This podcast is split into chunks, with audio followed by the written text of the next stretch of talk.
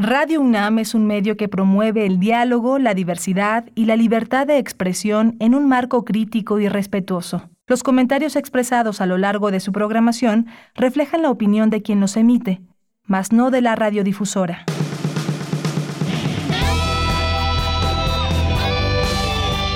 Prisma RU. Relatamos al mundo.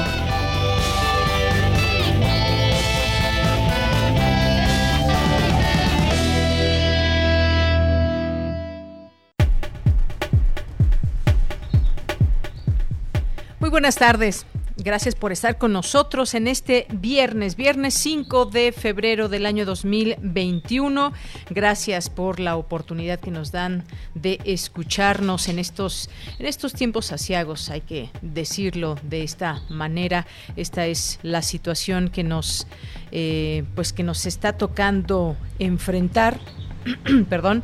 Y bueno, pues gracias por estar en esta sintonía del 860 de AM, del 96.1 de FM y pues eh, iniciando esta transmisión de una a 3 de la tarde y cerrando esta semana juntos. Saludo a mis compañeros allá en cabina, Arturo González en los controles técnicos, a mi compañero Daniel Olivares en la producción y a Denis Licea en la asistencia. También gracias allá a la eh, a la gente de continuidad, también atenta y presente todos los días en, en, eh, pues en todo este tema de Radio UNAM y que todo entre a tiempo y completo en nuestra programación. Yo soy de Yanira Morán, muchas gracias por estar con nosotros y permitirnos llegar hasta sus casas, sus trabajos, su automóvil, donde sea que nos estén escuchando. Les mandamos muchos saludos. También a quienes se conectan a través de su computadora, a través de internet en www.radio.unam.mx y también a quienes nos por nuestra aplicación y demás. A todos muchos, muchos saludos y esta bienvenida a todos ustedes. Escríbanos a nuestras redes sociales. esta es una manera de comunicarnos con ustedes y conocer sus comentarios sobre lo que aquí transmitimos. Arroba PrismaRU en Twitter, PrismaRU en Facebook. Pues el día de hoy, ¿qué les tenemos para cerrar esta semana juntos? Bueno, pues vamos a platicar y siempre es interesante poder platicar con él, con el doctor Antonio Lascano Araujo. Y en esta ocasión, pues vamos a, a permitirnos reflexionar con él sobre el origen de la vida, pero también ligado a las consecuencias para la humanidad que han dejado algunas eh, pandemias y cómo eh, también estamos enfrentando esta en otro siglo y estamos enfrentando una situación para la que nadie estaba preparada y cómo en, la, en los temas de la ciencia, cómo se ve desde esa óptica. Así que lo tendremos aquí al doctor Antonio Lascano con mucho gusto y vamos a platicar también en otro tema sobre, a ver ustedes qué piensan, lanzamos esta, esta pregunta también. Hay una, una carta que envía la CANIEM y que tiene que ver con la apertura de las librerías. Al ser considerada la, industria editorial, nos dicen, eh, una actividad esencial y más aún en estos tiempos de confinamiento en el mundo.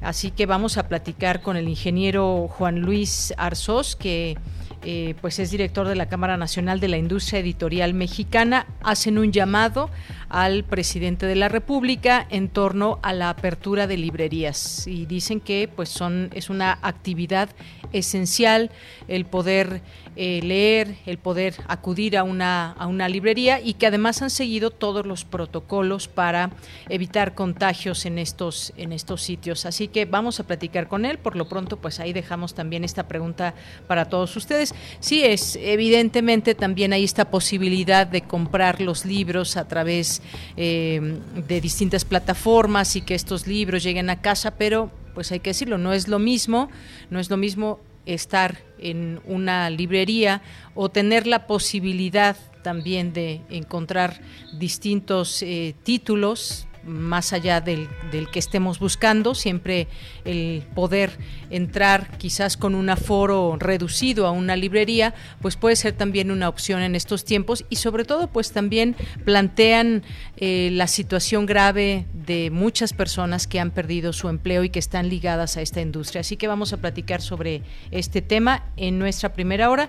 Ya en nuestra segunda hora vamos a platicar con nuestros amigos de Corriente Alterna que hoy nos tienen el tema de Vindictas, cuentistas latinoamericanas y Fernanda Vega y Karina Feliciano nos van a platicar sobre este trabajo a través de Corriente Alterna. Tendremos Refractario RU con el maestro Javier Contreras y cerramos con Melomanía RU de Dulce Hueta, además de nuestra información eh, universitaria de todos los días. Así que quédese con nosotros aquí en Prisma RU. Comenzamos y desde aquí relatamos al mundo. Relatamos al mundo. Relatamos al mundo. Y en este viernes, en resumen, señalan académicos que Donald Trump deja a Joe Biden, un Estados Unidos lleno de controversias en materia de derecho internacional. La actual situación financiera del país afecta a muchos mexicanos, por lo que economista de la UNAM recomienda a las familias no financiar el gasto corriente con tarjetas de crédito, reestructurar el consumo y economizar. Pues sí, este, esta situación de que muchas personas han utilizado tarjetas de crédito, pues ahora que pues desafortunadamente muchos no han recuperado su empleo, pueden estar sobregiradas y además los intereses que no dejan de llegar puntualmente mes con mes. En otro tema, expertos en derechos humanos hacen un análisis evolutivo de los cambios que ha experimentado el Estado mexicano en esta materia a 10 años de haberse implementado la reforma constitucional. Presentan el periódico estudiantil Goya, donde podrán expresarse estudiantes de la Escuela Nacional Preparatoria, los colegios de Ciencias y Humanidades y las licenciaturas de la UNAM. En temas nacionales, la secretaria de Gobernación, Olga Sánchez Cordero, aseguró que el dueño de Altos Hornos de México, Alonso Alcira, podría tener criterio de oportunidad si devuelve el dinero que obtuvo por el sobreprecio que Pemex pagó por la planta chatarra.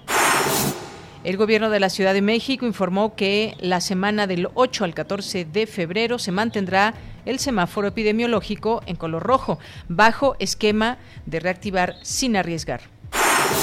Luego de confirmar el segundo caso positivo de la cepa británica de COVID-19 en Tamaulipas, la Secretaría de Salud Federal informó que otros tres familiares de la paciente que residen en Monterrey también dieron positivo a la nueva variante.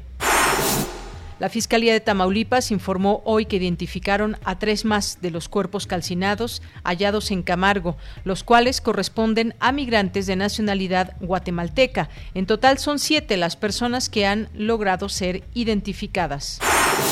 En temas internacionales, el presidente de Estados Unidos, Joe Biden, hizo un llamado enfático este viernes al Congreso para que apruebe su plan de estímulos de 1.9 billones de dólares por la pandemia de COVID-19, con o sin el apoyo del Partido Republicano.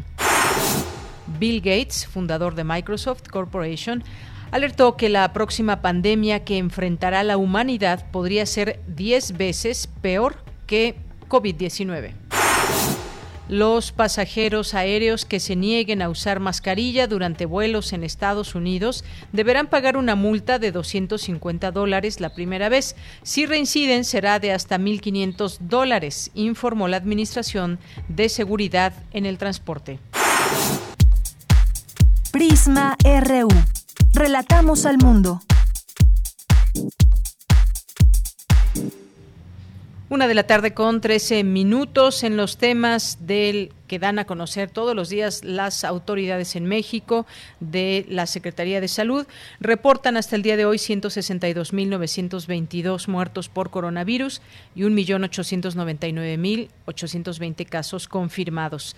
Por su parte, el presidente Andrés Manuel López Obrador compartió por medio de un video que ya se encuentra libre de COVID-19. Vamos a escucharlo.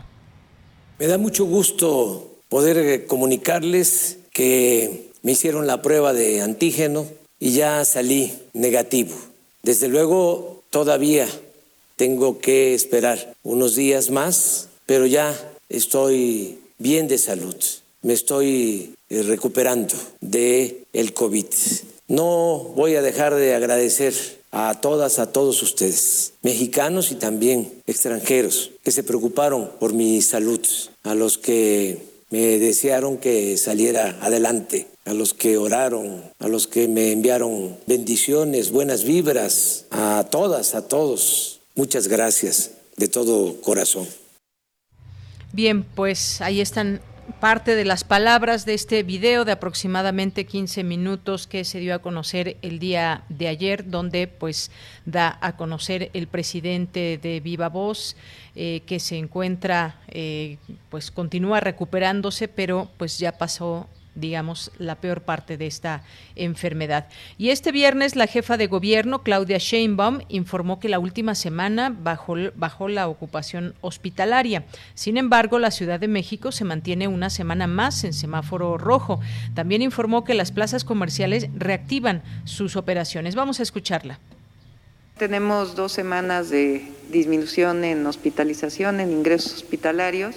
Tenemos ya prácticamente tres semanas en donde se abrieron los restaurantes al aire libre y aún así sigue disminuyendo el número de hospitalizaciones, lo cual es asertivo eh, y si no demuestra científicamente, si nos orienta a que esta apertura al aire libre ha sido adecuada para evitar que sigan aumentando el número de hospitalizaciones y que sigamos en la tendencia a la baja en contagios y hospitalizaciones de tal manera que la orientación a que sigan operando particularmente restaurantes, dado que son lugares en donde no se puede usar cubrebocas cuando están al interior. Eh, sin embargo, abrimos tres horas más, que creemos que es un apoyo importante, y se abren las tiendas departamentales con el 20% de ocupación, el uso de cubrebocas, así que esta es eh, la noticia del semáforo de esta semana. Bien, pues ahí esta información que se da a conocer aquí en la Ciudad de México. Pues sí, ya son tres semanas que volvieron a abrir aún en semáforo rojo eh, los restaurantes y pues eh, es una buena noticia el hecho de que se esté reportando una baja en la ocupación hospitalaria y que esto nos lleve a reflexionar lo que ha pasado en las últimas semanas, precisamente cuando hubo reuniones familiares eh, por el mes de diciembre, enero, aún también, pues se dio un, eh, un, alta, desafortunadamente, en contagios y muertes y, por supuesto, ocupación hospitalaria. Que esto nos quede como reflexión de que entre más sigamos en confinamiento, entre más tiempo estemos en casa, eh, sin reuniones, pues esto va a facilitar el que las cifras poco a poco vayan eh, bajando. Y también esta mm, posibilidad que hubo, dado pues que muchos restauranteros ligados a este ramo, eh, toda la gente que trabaja en esta área, pues mostró una preocupación muy grande en torno a la economía y pues si siguen los protocolos, tanto los dueños como eh, los clientes, pues quizás esto pueda seguir de esta manera sin bajar la guardia. Continuamos. Campus RU. Bien, en nuestro campus universitario nos, eh, nos nos contactamos con mi compañera Virginia Sánchez. El programa universitario de estudios sobre democracia, justicia y sociedad de la UNAM presenta el periódico estudiantil Goya. ¿Qué tal, Vicky? ¿Cómo estás? Muy buenas tardes. Adelante. Hola, ¿qué tal, Deya? Muy buenas tardes a ti y al auditorio de Prisma RU. Así es, pues el día de ayer se hizo el lanzamiento oficial del periódico estudiantil Goya, un espacio donde las y los estudiantes de la Escuela Nacional Preparatoria los colegios de ciencias y humanidades y licenciaturas de nuestra casa de estudios podrán participar activamente en la discusión y el debate de las problemáticas que les involucran como universitarios en todos los aspectos de su vida, tomando como referencia el Plan de Desarrollo Institucional de la UNAM 2019-2023 elaborado por el rector Enrique Graue. Este espacio, que contará con una presentación digital y una impresa, es impulsado por el Programa Universitario de Estudios sobre Democracia, Justicia y Sociedad de la UNAM en colaboración con la Secretaría de Prevención, Atención y Seguridad Universitaria. Cuentos, crónicas, videos cortos que serán seleccionados, y, ilustraciones también, y esto es donde se debatirán ideas de manera plural e informada, la de ventana interior donde se presentarán textos creativos y reflexivos y comunidad Puma para información sobre la universidad. En esta presentación, acompañado de directores y directoras de entidades universitarias, John Ackerman, titular de este espacio del Programa Universitario de Estudios sobre Democracia, Justicia y Sociedad, destacó la pertinencia de este periódico universitario en este contexto de pandemia. Escuchemos. La mayoría de los y las universitarios estamos atrapados entre la soledad de la pantalla y la sobresaturación de la información y luego la desinformación que nos llega vía las redes sociales. La generación de nuevos espacios para el diálogo informado, la creatividad compartida y la expresión libre es una importante vía para escaparnos de este laberinto. El periódico Goya tiene precisamente el propósito de facilitar la comunicación entre los y las estudiantes para juntos salir adelante y fortalecidos de la dura prueba a la humanidad que todos y todas estamos viviendo hoy. Por su parte, Guadalupe Valencia, coordinadora de humanidades de la UNAM, celebró el título del periódico Goya porque dijo remite a las voces conjuntas. Escuchémosla. Voces que vuelan y que hoy van a volar por la vía de este periódico, de esta revista, voces que atrapan, que se atrapan unas a otras, entre trincheras, ventanas interiores, comunidades pumas, porque veo eso completamente comunicado y traspasado, voces que quedan como memorias, y quedarán allí. Seguro habrá números para coleccionar, seguro habrá números que levanten polémica, que, de la que surjan debates, voces de nuestros estudiantes que, no lo digo retóricamente, todos lo compartimos esto, son nuestra mejor, mayor y más importante razón de ser como universitarios.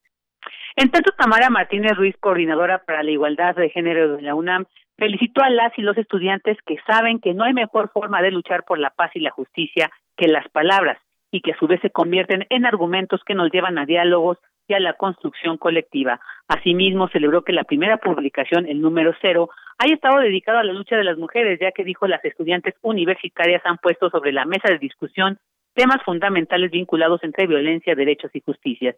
Y el tema del número uno será el semestre, la vida universitaria digital y las redes sociales durante la pandemia, por lo que quienes estén interesados o interesadas en participar podrán enviar sus colaboraciones hasta el 4 de marzo. Esto es a través de la página https dos puntos diagonal diagonal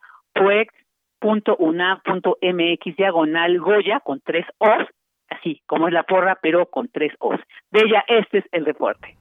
Vicky, muchas gracias y me gustó esta palabra del sumestre. Exacto, muy creativo. Y seguramente encontraremos muchas cosas creativas e interesantes en este periódico. Bien, pues muchas gracias, Vicky.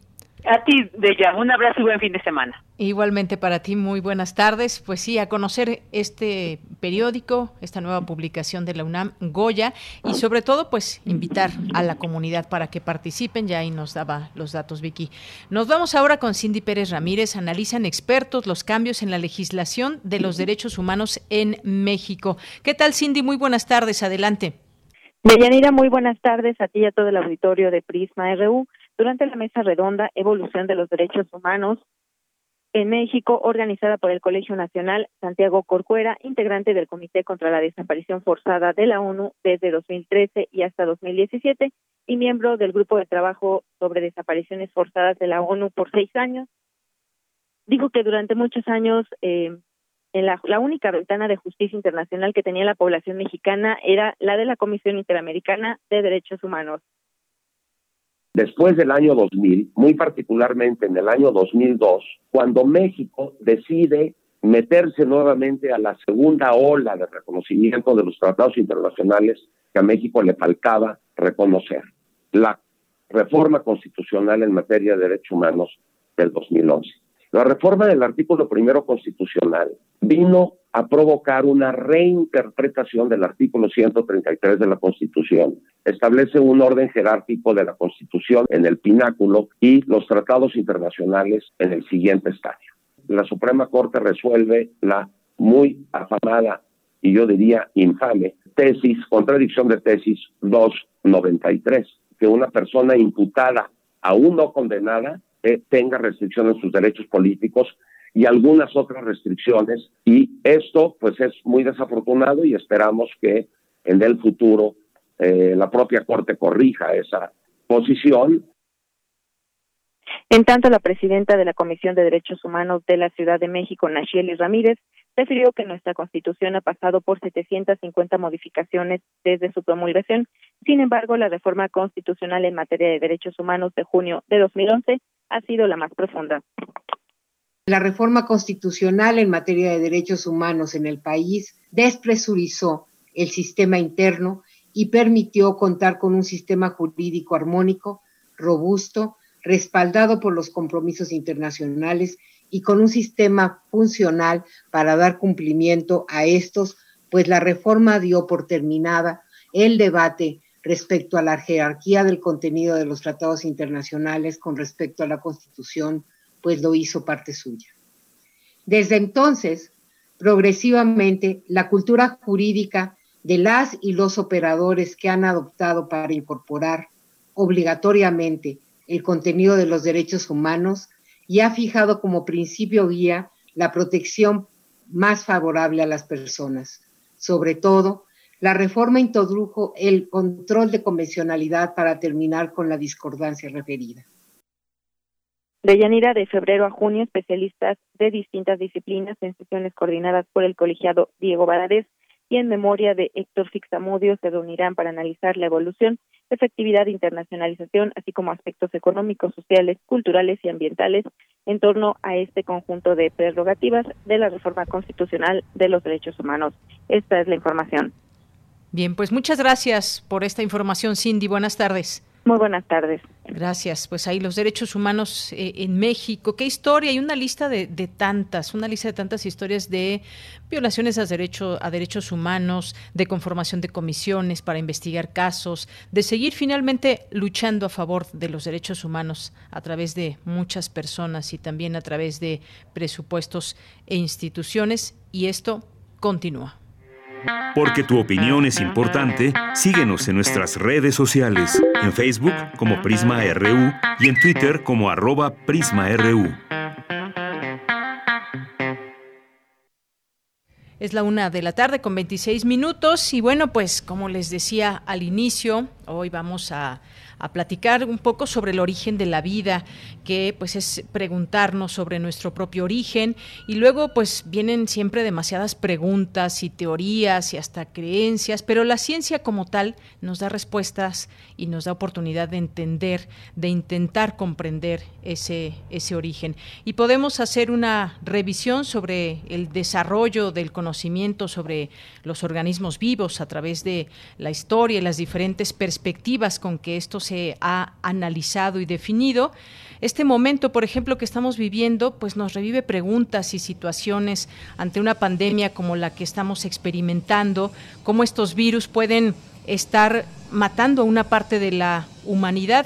Así que hoy que es viernes, pues vamos a ponernos reflexivos para que el fin de semana podamos en nuestra rutina de confinamiento agregar preguntas sobre la vida. Y hoy nos acompaña el doctor Antonio Lascano Araujo, que es doctor en ciencias por la UNAM, especialista en biología evolutiva y divulgador de la ciencia. Tiene muchas publicaciones científicas y, y libros como El origen de la vida, Evolución química y evolución biológica, ensayos, tres ensayos de darwinistas, entre muchas otras cosas que podemos encontrar. Si ustedes lo ponen en el buscador, bueno, nos salen muchísimas cosas de las cuales podemos eh, enterarnos de él, ver y escuchar a través de videos también. Y bueno, siempre nos hace reflexionar, nos explica y nos abre posibilidades de comprensión. Doctor, bienvenido. Gracias, Deyanira. Buenas tardes. ¿Cómo está usted? Muy bien, con mucho gusto de escucharle, doctor. Pues comienzo con esto, doctor. Si al día de hoy usted tuviera que responder de manera, digamos, un tanto resumida el origen de la vida, ¿qué nos diría? ¿Cómo nos puede introducir a este tema tan fascinante desde siempre, pero que nunca vamos a parar de seguirnos preguntando, de poner en duda, de conocer a través de los estudiosos del tema que como usted pues nos aclara o nos lleva por caminos que, que nos gustaría conocer? Bueno, yo lo que diría es que sabemos que la aparición de la vida en la Tierra es un fenómeno casi tan antiguo cuando el planeta, como el planeta mismo, lo que implica que si queremos entender cómo aparecieron los primeros seres vivos, tenemos que acercarnos no solo a la química, no solo a la biología, no solo a la geología, sino también a la astronomía para entender cuáles eran los, las características de la Tierra primitiva. Diría que el origen de la vida no es un evento repentino, sino que es el proceso, el resultado de un proceso de evolución eh, gradual, pero gradual no es sinónimo de lento. Creemos que hay razones para pensar que el origen de la Tierra, de la vida en la Tierra, no se llevó más de unos 10 millones de años y creemos que eh, probablemente es el resultado de la interacción de muchas moléculas orgánicas, ninguna de las cuales fue en sí misma eh, se podría calificar como una molécula, como un compuesto vivo, sino de la interacción de todos esos compuestos que en un momento dado ese sistema empieza a evolucionar por selección natural y en ese momento es en el que yo llamaría el sistema como un sistema vivo con todas las reservas del caso. Claro, un sistema, un sistema vivo y el origen de la vida, pues eh, no sé usted qué opine de esto, doctor. Eh, es un puente que debemos entender entre las ciencias de la tierra, el medio ambiente, la biología. Eh, hay un cruce de información en todo esto que nos facilita la comprensión entre la evolución del planeta y la vida.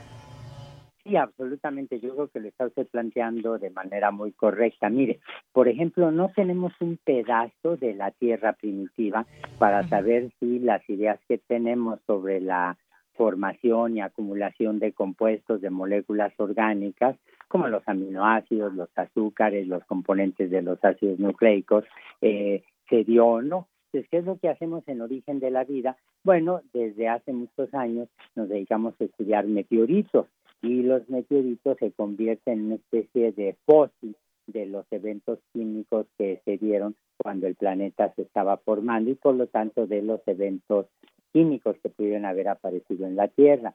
Eh, hoy en día pensamos que hay argumentos sólidos para pensar que el RNA eh, vino antes que el DNA en términos evolutivos y aunque no tenemos hoy en día seres vivos con genomas de RNA, pues vemos muchas moléculas de RNA en distintas funciones en todas las células y tenemos virus de RNA.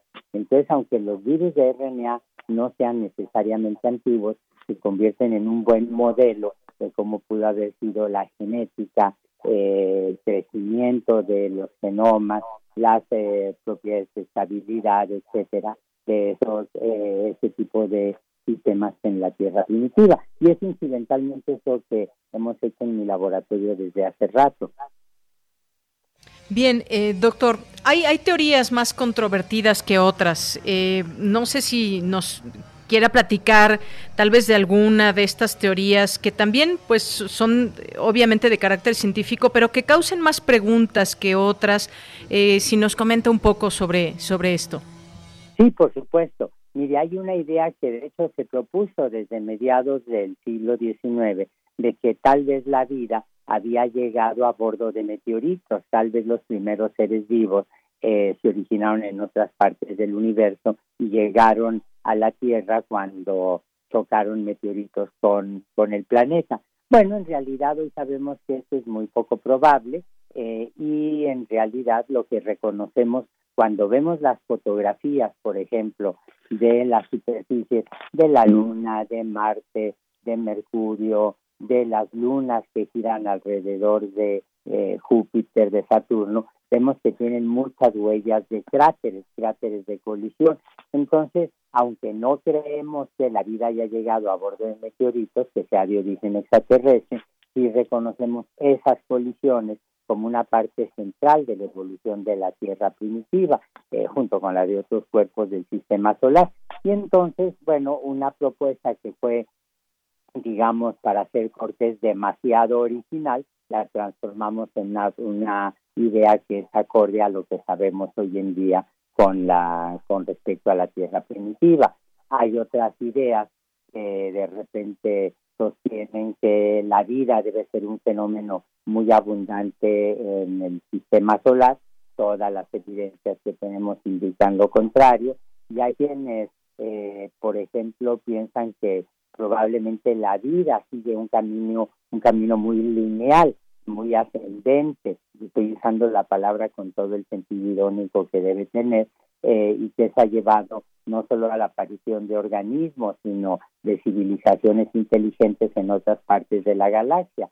Y yo lo que diría allí es que, eh, bueno, si tenemos muchos planetas que giran alrededor de otras estrellas en la, en la galaxia y probablemente en el universo, pero que la evolución nunca tiene esos caminos tan lineales y que por lo tanto uno tiene que ser muy cuidadoso para no caer en fantasías que pueden eh, confundir a los estudiantes, a la gente, a la comunidad.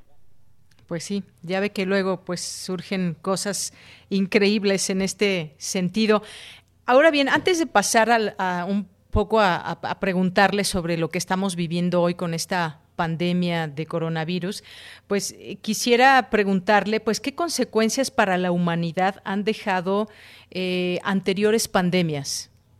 Bueno, en realidad, eh, cuando uno revisa la historia de la humanidad, ya sea de manera directa a través de escritos, de, eh, por ejemplo, de panteones, de, descripciones del pasado, eh, uno ve que las pandemias siempre nos han acompañado. Cuando uno revisa los documentos literarios, eh, lo mismo ocurre. Hay una estudiosa del mundo greco-latino que yo leo siempre con mucho placer, la doctora Mary Bird de la Universidad de Cambridge, y ella hace varios meses, al principio de la pandemia eh, actual, hizo señalar que la literatura en Occidente comienza con la descripción de una pandemia. Y en efecto, uno eh, abre la Iliada y resulta que en las primeras páginas lo que se cuenta es que el dios Apolo se enoja contra el ejército aqueo, el ejército griego, dispara flechas que en realidad se corresponden a la muerte de por, por una pandemia, no sabemos qué pandemia, de eh, el ejército que está rodeando Atenas. Si uno piensa, por ejemplo, en la visión de los vencidos, ese libro deslumbrante que compiló eh, don Miguel León Portilla, eh, él habla, por ejemplo, de las, los efectos que causaron eh, que causó el virus de la que causó el virus de la viruela en la en una población que es absolutamente susceptible, la población de Tenochtitlan, la población de del continente americano. Eh, acuérdese de esa frase terrible, era nuestra herencia una red de agujeros y exactamente es lo mismo que estamos viendo ahora. Llega un patógeno nuevo para el cual no tenemos defensas, la enorme mayoría, y el resultado es una devastación en términos de número de personas muertas, fallecidas, de daños económicos, sociales, eh, de una perturbación total de la, de la vida. Es decir, cuando uno piensa, por ejemplo, en las tesis de cómo explicar la historia, no sé, estoy pensando en esa gente que supone que las sociedades siempre avanzan para arriba, o la idea de que de Marx y Engels de que la historia es la lucha de clases, pues no, también hay eventos naturales como una pandemia que pueden causar cambios brutales, como vimos que ocurrió en la Edad Media con la peste negra. Claro, todos estos eventos es importante eh, conocer. Efectivamente, esto de las pandemias no es nuevo y, lo conocemos en la literatura y lo conocemos pues en el estudio también de, la propia vida. Eh, pasando a este tema de, la pandemia actual, eh, doctor, ¿qué preguntas o qué respuestas, qué reflexiones nos pueda nos puede compartir? Pues sobre la aparición de este virus en los humanos y su comportamiento en el mundo en una sociedad que no lo imaginó quizás en esta magnitud. Bueno, allí lo que habría que decir es que eh, hemos avanzado extraordinariamente en la lucha, en el combate contra la pandemia. Hay que pensar que hace un año, más o menos, eh, apenas empezábamos a tener el genoma eh, de RNA del, del SARS-CoV-2 y ahora tenemos distintas vacunas. Eh, hay que pensar que hemos descubierto fenómenos que son fascinantes, eh, que hablan de las propiedades de la población humana en términos genéticos. Y usted hace como seis meses se publicaron, se publicó un estudio en Holanda de dos parejas de hermanos que no estaban relacionados entre sí. De estas dos parejas de hermanos, eh, venían las parejas de dos familias distintas, eh, tres de ellos lamentablemente fallecieron. Uno la pasó muy mal en terapia intensiva, pero venturosamente salió adelante. Y resulta que cuando se examinó el DNA de los cuatro, los cuatro tenían un cambio en uno de sus cromosomas. Esto nos está diciendo que hay gente que es extraordinariamente susceptible a la, al padecimiento. Y por otro lado, hace una semana, diez días, se publicó el resultado, se hizo público el resultado de un paciente en Australia que los australianos están denominando con una expresión muy, muy inglesa, eh, un unicornio raro, es decir, un evento rarísimo, de un adulto masculino que llegó a terapia intensiva a punto de fallecer, estuvo tres o cuatro días, salió adelante sin ninguna dificultad. En este momento no encuentran rastros de el virus en su organismo. Se alivió espontáneamente. Espontáneamente, bueno, hubo el cuidado de, del personal de salud. Eso que nos está diciendo que hay una cierta, hay cambios genéticos en la población que otorgan una resistencia innata a estas infecciones, que es un fenómeno que ya se conocía, pero que no habíamos visto de una manera tan clara en el caso de la pandemia actual. ¿Cuáles son los problemas que estamos viendo? Yo diría que en primer lugar, que desafortunadamente estamos viendo que la salud es un privilegio de clase. Cuando uno ve las estadísticas de las, los fallecimientos en México, muchos de muchas de las personas que han fallecido eh, solo tenían estudios de primaria, eso quiere decir que habían echado a trabajar muy rápido en su vida, que no había eh, los recursos para que siguieran estudiando. Muchos hablaban lenguas indígenas, que quiere decir que venían de eh, los grupos indios que, bueno, ahora la gente dice pomposamente eh, las poblaciones originarias, pero la realidad es que es gente que ha estado marginada a lo largo de su vida en situaciones de pobreza, que depende de economía informal, que tiene que salir todos los días, que usa el transporte público, que no tiene acceso a grandes hospitales, y esa es una de las lecciones más duras, más violentas que nosotros tenemos que tomar en cuenta para tratar de hacer una sociedad muy justa, que es una de las grandes carencias eh, que tenemos en este momento. Mire, no tenemos medicamentos para tratar eh, la infección del COVID-19, de la COVID-19 cuando se presenta. Es decir, eh, sabemos que hay antivirales, cuando se aplican de inmediato funcionan bien, pero este, una persona que esté mucho tiempo en terapia intensiva es una persona que corre riesgos muy severos, que se está poniendo en riesgo su salud. Entonces, eso para mí sería una de las preguntas en, a las que hay que abordar. Y hay que decir que en la UNAM habemos grupos que estamos trabajando en eso. Eh, organizado por el doctor Jorge Pion, el director del Instituto de Química de la UNAM. Hay un grupo de teóricos espléndidos, muchos de ellos eh, colegas muy jóvenes, eh, y con la gente de mi laboratorio estamos trabajando para ver los cómo simulamos las moléculas que pueden ser antivirales, cómo interactúan con las moléculas del virus de esta manera tratar de buscar o, eh, un remedio o cuando menos un paliativo y comprender el fenómeno que se está ocurriendo.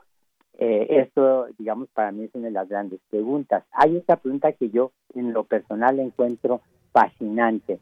Todos sabemos de grupos que viven muy cercanos, de familias, en donde, digamos, una familia de cinco o seis personas, dos están infectados eh, uno fallece y los demás, aunque han tenido un contacto muy estrecho, nunca resultan positivos. ¿Qué es lo que pasó allí?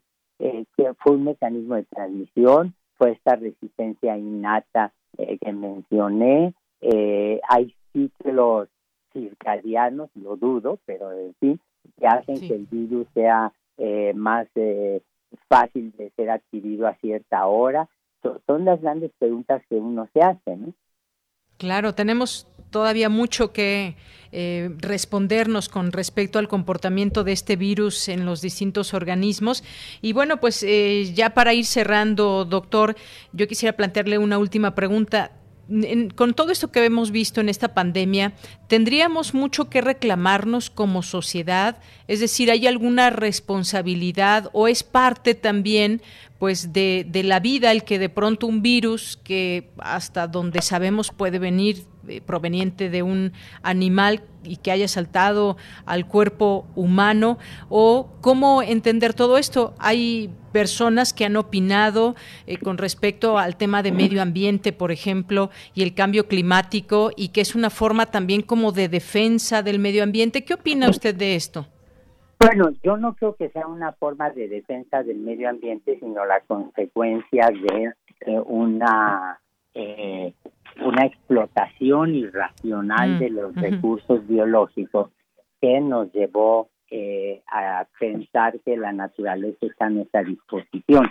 Mire, hubo una mujer extraordinaria en Estados Unidos, Rachel Carson, eh, que en los años 60 ya advertía sobre la necesidad de proteger la riqueza biológica, no solo por el valor que tiene, sino también para evitar entrar en contacto con patógenos.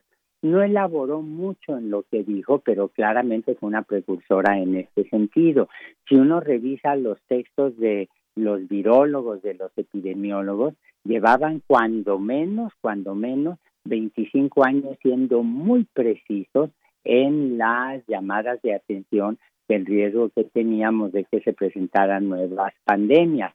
De hecho, cuando se dio el, se dieron los primeros casos de SIDA hace 40 años hubo gente que de inmediato dijo aquí estamos viendo el riesgo de que brinquen los eh, microorganismos o los virus que no son microorganismos que brinquen de una especie a otra no hicimos caso hubo eh, inmunólogos hubo infectólogos hubo virólogos que dijeron desde hace mucho tiempo las compañías farmacéuticas, que es una industria tremenda, eh, deberían estar eh, preparando vacunas y medicamentos antivirales que pudieran ser eh, utilizados rápidamente modificar el proceso de producción de investigación y pudieran ser modificados porque van a aparecer nuevas pandemias. Ahí yo creo que hay un reclamo muy claro que debemos hacer que se vierte sobre nosotros mismos.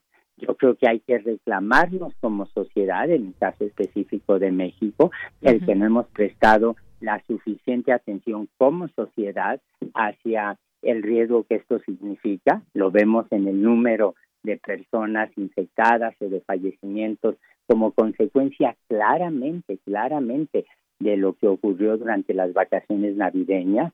Tenemos que aprender la lección allí porque se acerca la Semana Santa, este, que también eh, se convierte en una época en que la gente viaja y sin precauciones va de vacaciones a las playas, etcétera. Pero yo uno de los reclamos más fuertes, y he sido muy honesto al respecto, muy abierto, se lo he hecho al gobierno mismo. Mire, si usted me preguntara cuál fue el momento crítico para mí en lo personal, en lo que me di cuenta de la magnitud de la pandemia, se lo puedo decir con toda precisión.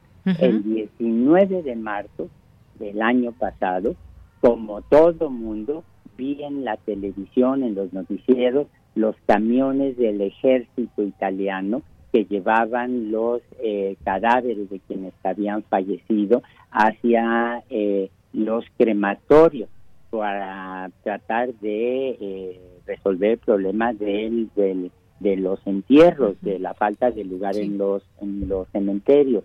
En ese, ese momento lo recuerdo perfectamente bien, fue como una especie de bofetón que recibí al, ver la magnitud de la tragedia que estaba pasando.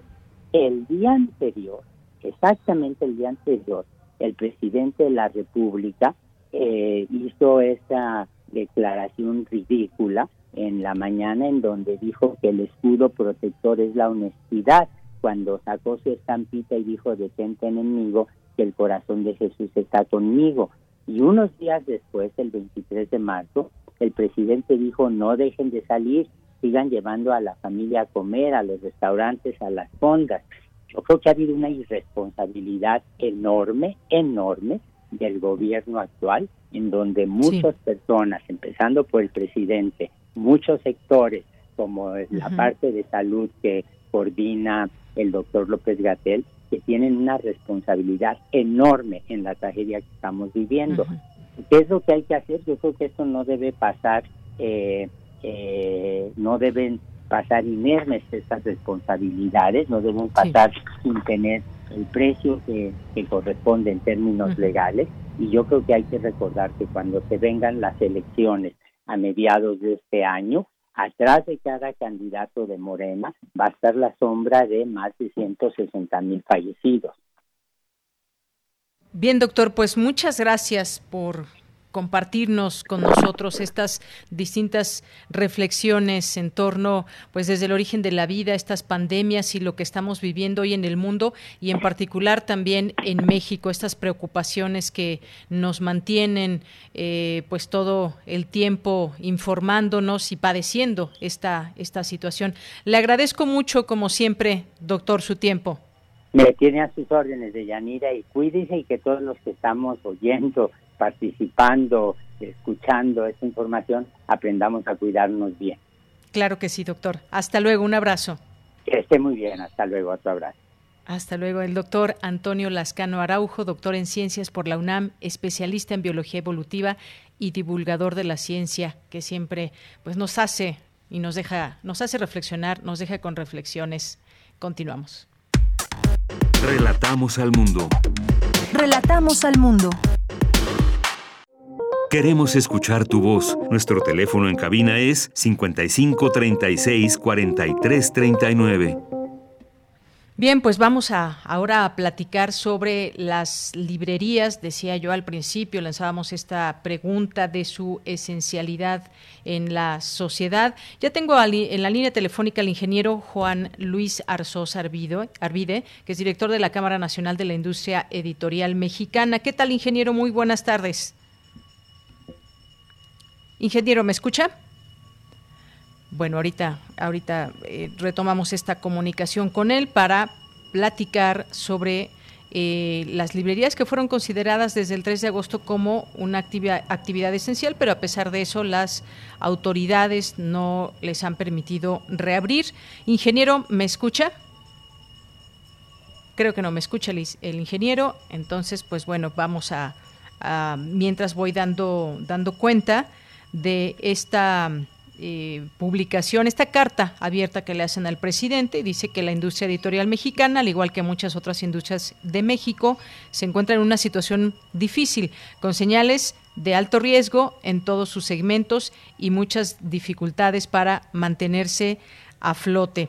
En este largo confinamiento nos hemos adaptado a las circunstancias y hemos respetado a cabalidad las disposiciones de emergencia sanitaria emitidas por las autoridades y hemos procurado, apegados a las mismas, dar el mejor servicio a la amplia comunidad de lectores del país. Continúa la carta, pero ya está en la línea telefónica el ingeniero eh, eh, Juan Arzós, que ya está aquí con nosotros. Ingeniero, buenas tardes, bienvenido. Hola, muy buenas tardes. Bueno, pues platíquenos de esta carta y los puntos eh, que en ella señalan en torno pues a las librerías y la necesidad de que pues que se reabran y que se consideren como una actividad esencial. Pues mira, es que eh, el día 3 de agosto, en el, diario oficial de la Federación, se reconoció que las librerías son esenciales. Por eso estamos solicitando que las actividades que realizamos, quienes pertenecemos a toda la cadena, desde las fábricas de papel hasta hasta la librería, que es el último eslabón, este, pues sigan, sigan siendo consideradas actividades esenciales. En el diario oficial, esa esencialidad, por decirlo de alguna manera, eh, tenía fecha de caducidad el 31 de diciembre, situación que no entendemos. Es imposible que, cambie por las fechas, ¿no? Eh, creemos que el libro es un artífice que ayuda muchísimo a la cultura y a la educación. Son las dos áreas importantes que tenemos en la en la cámara y entonces nos sorprende mucho que esté cerrado, que, que, que no nos dejen abrir de alguna manera. Así es. Ahora bien, eh, nos, eh, en esta carta también expresan que pues no han podido mantener las plantillas laborales a pesar de los esfuerzos realizados y que pues las librerías es la parte más visible también de toda esta cadena, son esenciales, insisten y deben permanecer siempre abiertas. ¿Cómo ha sido esta, cómo han enfrentado estas dificultades? Las librerías son el último eslabón de la cadena y son la fuente la caja registradora de las librerías es la fuente de ingresos de toda la cadena. Cuando se compra un libro, se paga en la librería y ahí va para atrás todo, hasta llegar hasta el papel, por decir algo, ¿no? Este, algunas librerías han, se han tenido en la necesidad de reducir gente, igual que en la industria editorial. Hemos tratado por todos los medios de, de mantenernos este, con todo nuestro equipo, porque es un arma de dos filos. Si tú, de alguna manera, sacas un editor luego es muy difícil conseguir ese tipo de, es mano de obra intelectual muy especializada. Así es. Que, no se consigue fácilmente en la calle no depende el editor si es de interés general si es de texto si es infantil si es juvenil universitario es una una especialidad muy complicada. Y, hay ventas sí ingeniero. No dígame. No eh, procuramos este seguir manteniendo toda la plantilla lo más que se pueda Claro, decía yo que hay, hay ventas de, libros en línea, pero esto no, digamos que no alcanza y sobre todo cuando hablamos de los distintos empleados que usted nos platica ligados a toda esta, a, esta cadena. Claro, Mira, las ventas en línea, para que te des una idea, eh, han crecido muchísimo, pero siguen siendo en el 2019 fueron el 2% del total de la venta y calculamos que en el 2020 estará entre el 4,5 y 5% del total de la venta. Es muy bueno sí ayuda a, todo esto, pero no, no, no, no sustituye la falta de librerías. Y seguirá creciendo y se, y se mantendrá, ¿eh? Creo que eso ya no va a cambiar. Así es. Este, este llamado que hacen con esta carta, hay también muchos eh, firmantes en esta carta que dirigen al presidente, pues intenta, eh, es un esfuerzo para que puedan reabrir estas eh, librerías. Veo, por ejemplo, aquí entre los firmantes a ustedes, por ejemplo, la Asociación de Librerías de México, el Club de Editores, en fin, hay una serie de asociaciones que firman esta, esta carta. Todas involucradas en la cadena de libro. Muy bien. para todos es muy importante. Así es. ¿Algo más que, quiere agregar, ingeniero? Pues sí, mira, lo que queremos agregar es que, esta, que esto que apareció en el diario oficial sea permanente y sea para toda la República, para todo el país, porque hay una cierta anarquía en algunas ciudades del país que te dejan abrir, no te dejan abrir, te cambian horario, en fin, no hay no hay no hay una, unas reglas fijas. Quisiera agregar que nosotros como industria y como librería somos de los primeros y los más preocupados por cumplir todas las reglas de sanidad que se nos han puesto, tanto para el público hacia el, como hacia el interior de nuestra gente. Nos preocupa mucho nuestra gente también, la cuidamos mucho. Claro. Bueno, pues ingeniero, muchas gracias por platicarnos de estas preocupaciones, por supuesto, muy válidas y legítimas en torno a las librerías. Gracias por acompañarnos en, aquí en Prisma RU de Radio UNAM. Gracias por darnos el espacio. Muchísimas gracias. Hasta luego, muy buenas tardes. Gracias al ingeniero Juan Luis Arzós Arvide, director de la Cámara Nacional de la Industria Editorial. Y bueno, antes de irnos, antes de irnos al corte, vamos a escuchar este trabajo que nos deja Margarita Castillo, porque pues recordamos un día como hoy el fallecimiento de Violeta Parra, chilena, y bueno, pues cuántas cosas que decir, su música, sus, sus letras, su, su revolución que siempre nos planteó con su trabajo. Y con esto nos vamos al corte. Masúrquica Modernica. Violeta Parra.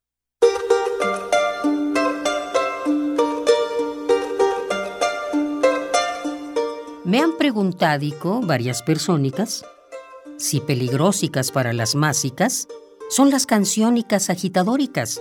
Ay, qué preguntica más infantílica.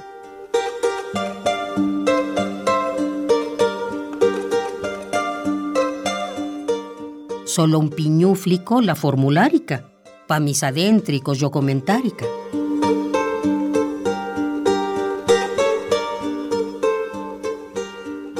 Le he contestado yo al preguntónico, cuando la guática pide comídica, pone al cristiánico firme y guerrérico por sus poróticos y sus cebollicas.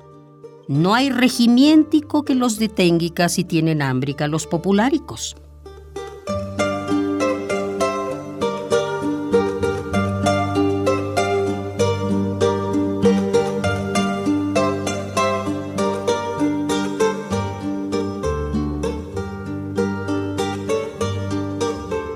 Preguntadónicos partididísticos, disimuládicos y muy malúdicos, son peligrosicos más que los versicos, más que las huélgicas y los desfílicos. Bajito cuérdica firman papélicos, lavan sus mánicos como piláticos.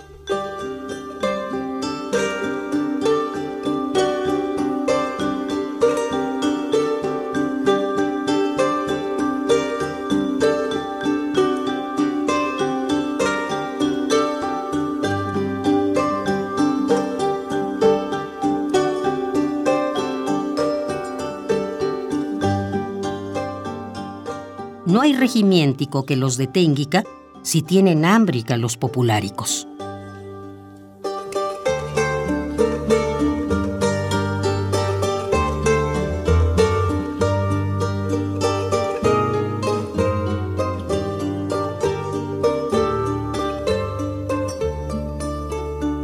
Mazúrquica modernica, Violeta Parra.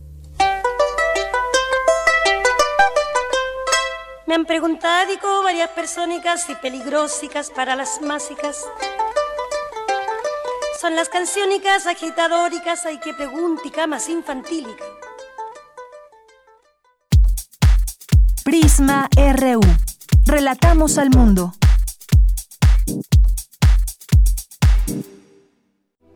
En un cuartucho, donde los ratones y las cucarachas se asoman, un hombre repara una silla rota. En el mundo todo es muy complicado. Todo parece simple, pero es simplemente complicado. Radiodrama, adaptación de la obra de Thomas Bernhard. Sábado 6 de febrero a las 20 horas por Radio UNAM. La radio que enciende tu imaginación. Radio UNAM. Experiencia sonora. En el PES cabemos todos. Ciudadanas, ciudadanos, simpatizantes, militantes del PES. En este 2021 demostremos que otra política es posible. La política de la paz, reconciliación y la solidaridad. Como sociedad, no nos gusta que se gasten nuestros recursos en partidos políticos. Que se utilicen en cosas que no nos dan beneficio. Nosotros creemos que en México, la Casa Deportiva de Animales no debería existir. Acércate a nosotros. El Partido Encuentro Solidario es la casa de todos. México hoy tiene una nueva opción. Partido Encuentro Solidario. En los momentos difíciles de esta pandemia hemos aprendido a priorizar lo importante, el bienestar de nuestros seres queridos. Por eso en Morena donaremos la mitad de nuestro presupuesto para la compra de vacunas contra el COVID-19. Mientras otros partidos gastan ese dinero en propaganda llena de mentiras, para nosotros por encima de todo está primero la salud de los y las mexicanas. Porque el dinero, como el poder, solo sirven si se ponen al servicio del pueblo. Morena, la esperanza de México. Compartamos el café de la mañana mientras reflexionamos lo que ocurre en el mundo. Noticias, ciencia, arte, gastronomía y mucho más están en Primer Movimiento. El mundo desde la universidad con Berenice Camacho y Miguel Ángel Quemain. Son las 7.05 de la mañana. Lunes a viernes de 7 a 10 de la mañana, Radio UNAM. Experiencia sonora. ¿Te acuerdas de...? Pero te peinas, ¿eh? En 30 años, cada vez que nos peinamos para la foto, renovamos nuestra credencial y votamos, las y los ciudadanos junto con el INE construimos una democracia sólida, con elecciones libres, donde todas las voces se escuchan. Hoy estamos preparados para la elección más grande de nuestra historia, que se llevará a cabo en 2021. Contamos todas, contamos todos. INE.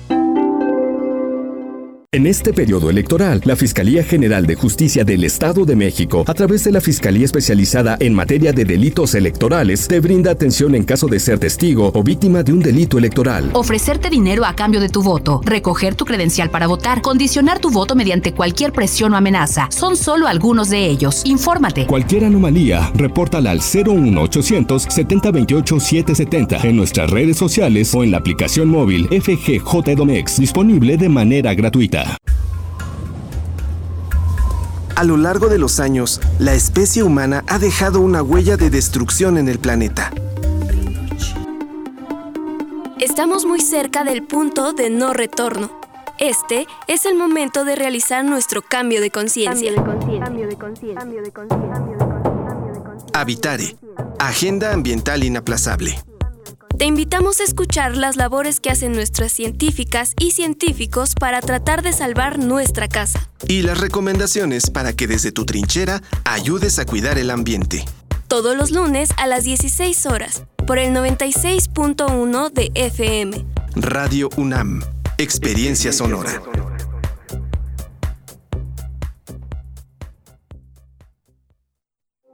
Queremos escuchar tu voz. Nuestro teléfono en cabina es 55 36 43 39.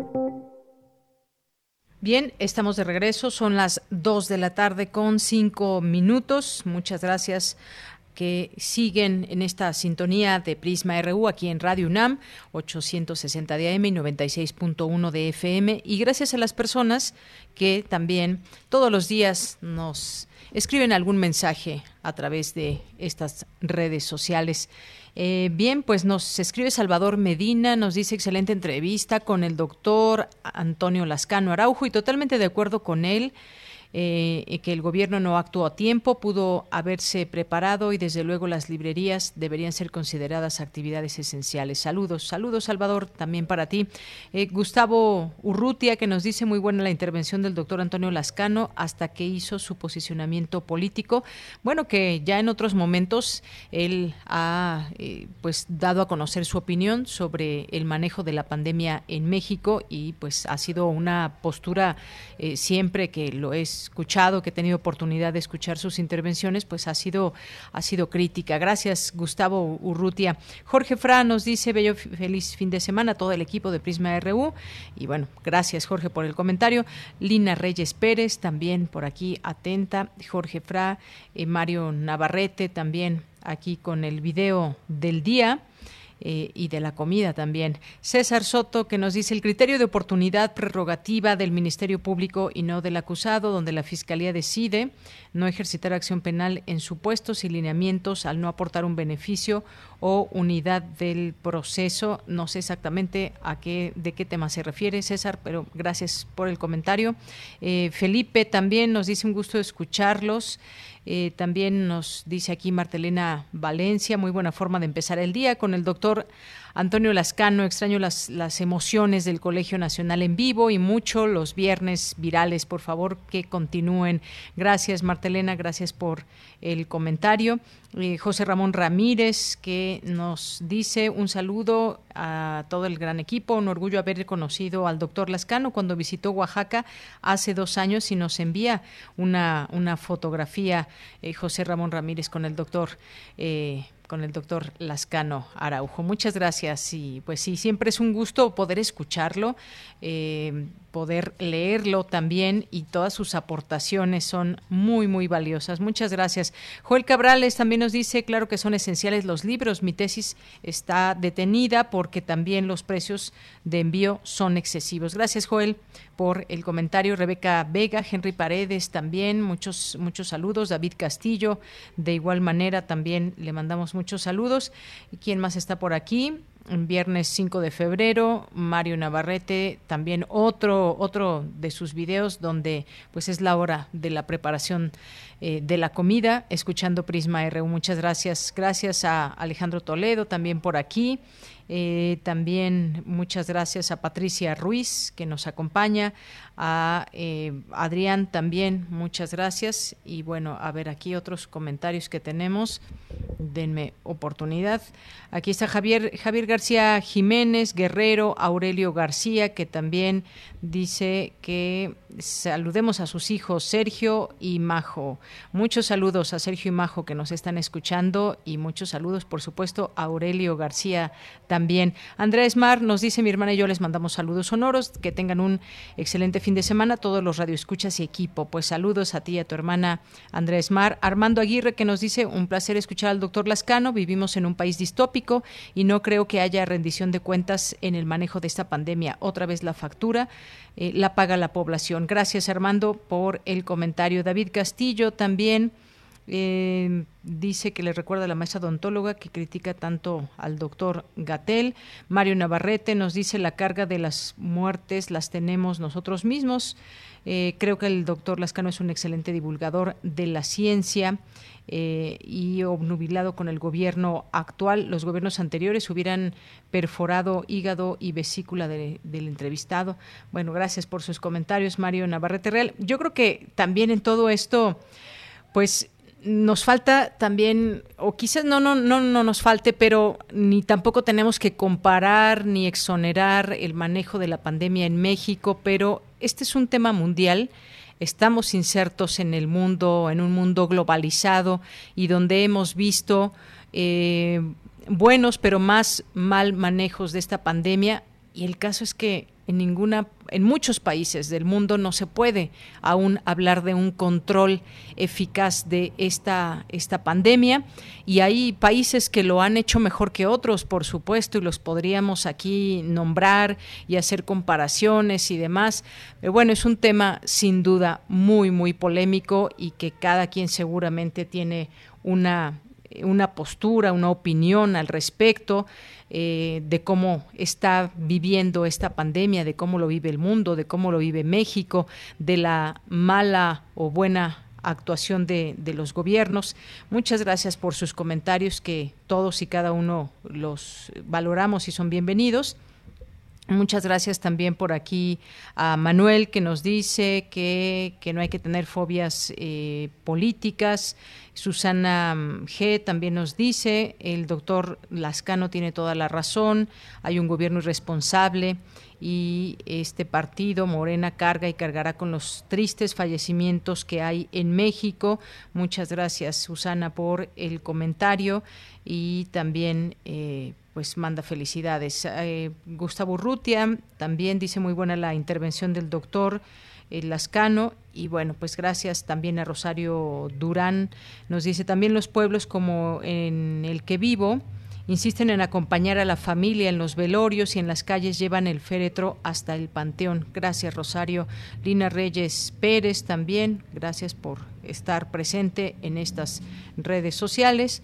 Y gracias también a Miguel Esteban, a El Zarco, muchas gracias a Javier García Jiménez, Juan Antonio Vázquez, a, Felipe, a Martelena eh, Valencia eh, y a todos los que aquí se siguen sumando en estas eh, en estos mensajes. Alfonso Martínez, que manda felicidades y deseo de ética profesional y socialmente sea auténtico para propositivamente sean desarrollados, potencializados las aptitudes, inquietudes de los jóvenes y no tan jóvenes y se refiere al periódico estudiantil Goya que dábamos cuenta hace un momento. Abimael Hernández también muchos saludos, a Mike, a Cintia García Leiva, a Coral Herrera Gómez, muchas gracias también a Roger, a Cecilia García, Oralia Ramírez, Leslie Estrada, eh, muchas gracias a todos ustedes, Javier eh, García, Hernán Garza, y también muchas gracias a Mildred HC, Raúl Domínguez, eh, José Ochoa, José Luis León también, Libre Pensador, Misael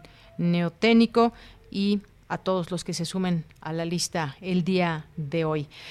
Muchas gracias y vámonos con la información, porque ya son las 2 de la tarde con 12 minutos y es tiempo de irnos a la información universitaria. Economistas sugieren evitar el uso de tarjetas de crédito para en oreja, muchos que las han usado en estos meses, quizás de una manera muy activa.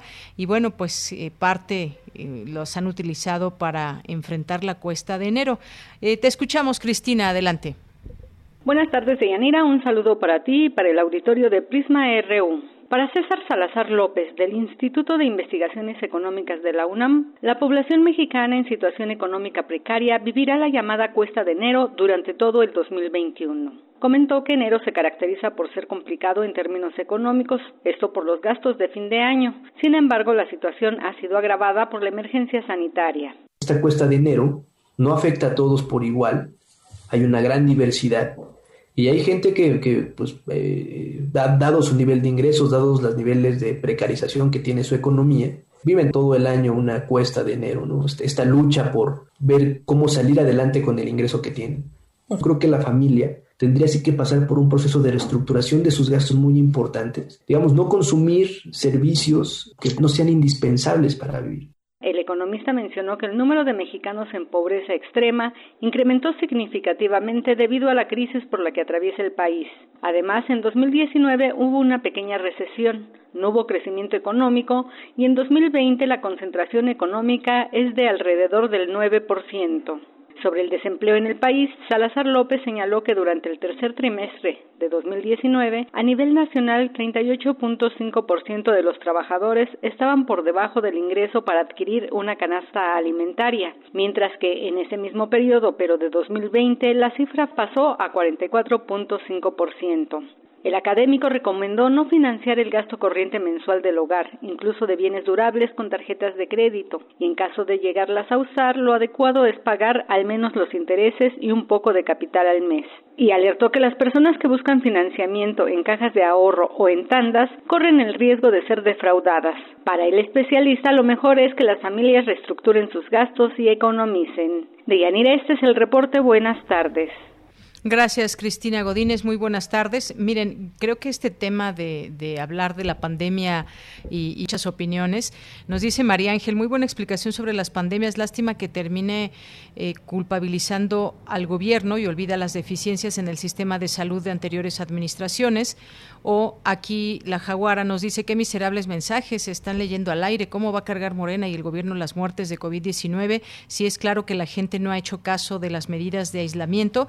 Ahí está restauranteros y ahora libreros alegando ser indispensables. Bueno, pues como ven, el tema, cuando nos metemos a temas políticos, pues hay mucha participación de ustedes, lo cual me da mucho gusto y hay opiniones encontradas y esto no lo podemos cambiar. Yo simplemente pues estoy leyendo los mensajes que nos llegan, que es parte es parte de lo que nosotros aquí proponemos, escucharlos y darles voz a todos a todos ustedes. No nos vamos a poner de acuerdo en temas de política, pero sí es importante conocer y contrastar y debatir sobre los distintos temas. Nos vamos con Dulce García. Donald Trump deja a Joe Biden un país lleno de controversias en materia de derecho internacional. Adelante, Dulce. Deyanira, muy buenas tardes a ti al auditorio de Prisma RU. En el marco del conversatorio titulado Joe Biden y el Derecho Internacional, llevado a cabo por el Instituto de Investigaciones Jurídicas de la UNAM, el doctor Manuel Becerra, académico de dicho instituto, habló de la posición discrecional, según expresó, que generalmente asumen los Estados Unidos en cuanto al derecho internacional, lo que ha dejado, dijo, un pendiente tras otro. Muchos de los grandes tratados internacionales eh eh, no han sido eh, firmados ni ratificados por los Estados Unidos, pero por otra parte también tiene una posición que se le llama Smart Power o política inteligente. Es una posición de los Estados Unidos en donde eh, con base en todo este poder político, militar, económico, aceptar los acuerdos internacionales, negociar de acuerdos internacionales, participar en el derecho internacional para de esa manera influir en la, en la normatividad. Es una manera de, controlar al supuesto eh, enemigo. Por su parte, la doctora Virginia Petrova, académica del Instituto de Investigaciones Jurídicas de la UNAM, habló del panorama que Donald Trump deja en materia de derecho internacional a Joe Biden. En primer lugar, eh, ataques muy agresivos al neoliberalismo económico. Eh, en segundo lugar, ataques al multilateralismo como pilar de la cooperación eh, entre los estados en el orden internacional liberal. Y el tercer lugar, a consecuencia un poco de los dos anteriores, eh, un unilateralismo violador de muchas normas y principios del derecho internacional. La respuesta eh, que Trump dio a sus electores fue un neoproteccionismo extremo, con la imposición de aranceles, con el inicio de una guerra comercial con, con, China y con todo el mundo. De Yanira, auditorio de Prisma RU, los académicos destacaron que Trump deja a Biden un Estados Unidos con una gran parálisis en sus mecanismos de solución de controversias en materia internacional. Este es el reporte. Muy buenas tardes. Gracias, Dulce García. Muy buenas tardes y gracias por esta información. Y nos vamos ahora a la información internacional con el servicio de la ONU. Estas son las noticias más destacadas de las Naciones Unidas con Beatriz Barral. El equipo internacional que investiga el origen del coronavirus en la ciudad china de Wuhan asegura que está recibiendo cooperación, pero advierten que no se deben esperar resultados inmediatos de la visita. Estoy repitiendo que tenemos que ser realistas. En una misión corta como esta no tendremos todas las respuestas, pero ayudará a entender mejor el origen del virus, dijo en su cuenta de Twitter Hun Nyun Viet, uno de los investigadores. En otro tuit, el zoólogo y también miembro del equipo Peter Daszak alabó las reuniones mantenidas el miércoles con el Instituto de Virología de Wuhan.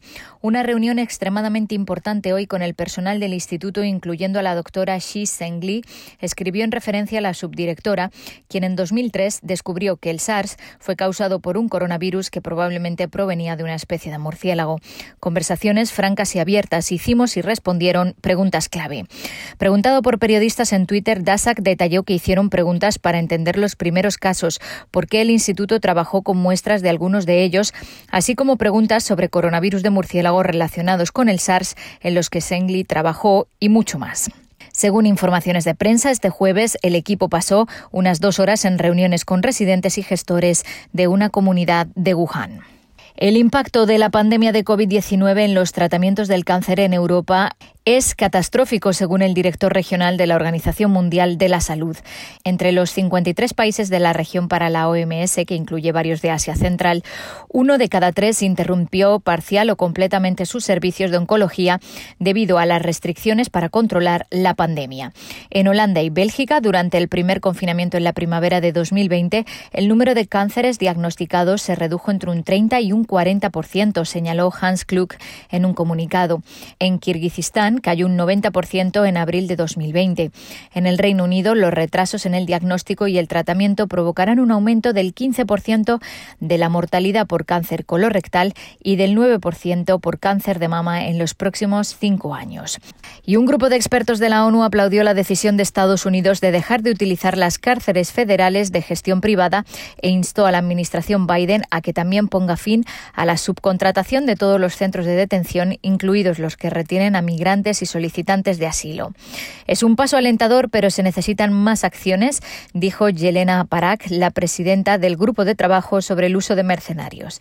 Dada la magnitud del encarcelamiento en los Estados Unidos, esta decisión beneficiará solo a un porcentaje muy pequeño de presos federales que se encuentran recluidos en prisiones privadas y excluye a personas vulnerables recluidas en centros de asilo y para migrantes que corren un riesgo particular de sufrir violaciones graves de derechos humanos. Hasta aquí las noticias más importantes de las Naciones Unidas. Prisma RU. Relatamos al mundo. Porque tu opinión es importante, síguenos en nuestras redes sociales, en Facebook como Prisma RU y en Twitter como arroba PrismaRU.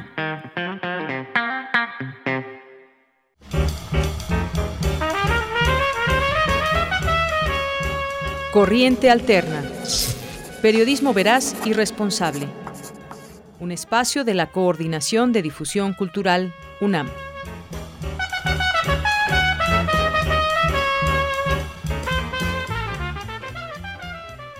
Son las 2 de la tarde con 22 minutos, pues ya estamos en Corriente Alterna, Unidad de Investigaciones, y ya nos acompañan aquí en la línea telefónica Fernanda Vega Osnaya de la carrera de Ciencias de la Comunicación. ¿Qué tal, Fernanda? Buenas, buenas tardes. Hola, Deyanira, buenas tardes. Gracias. Gracias a ti por acompañarnos. Y Karina Feliciano López de la Facultad de Psicología. ¿Qué tal, Karina? Buenas tardes. Buenas tardes, Deyanira.